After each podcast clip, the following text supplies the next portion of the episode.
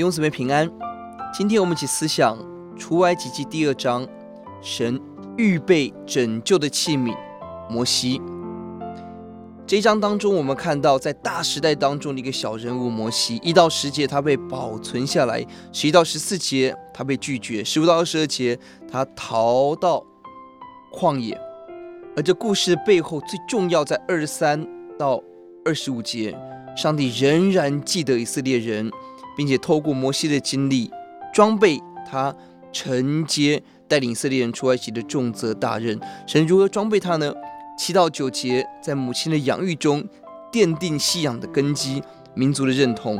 在第十节，他在埃及的王宫中长大，预备将来面对法老王学习一切的知识学问。十一到十四节，他被拒绝，而预备了接下来他四十年要忍受百姓的悖逆跟拒绝。十五到二十二节，旷野四十年的经历，预备他将来要走四十年旷野的路。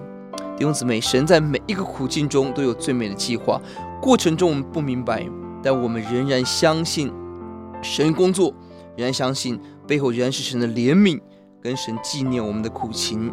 这段经文很美的经文在第十节，孩子见长，妇人把他带到法老女儿那里，就做了他的儿子。他给孩子起名叫摩西，意思是因我把他从水里拉出来。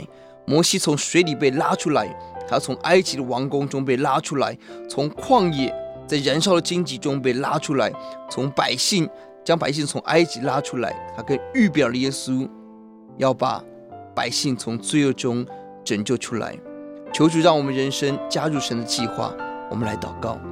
主，我们感谢您，在大的时代、大的苦难中，就拣选那个小人物，保存他的性命，让他成为被主预备好加入神计划的器皿。主，我们愿意把自己放在你的计划中，求主的旨意成就在我们中间。听我们的祷告，奉耶稣的名，阿门。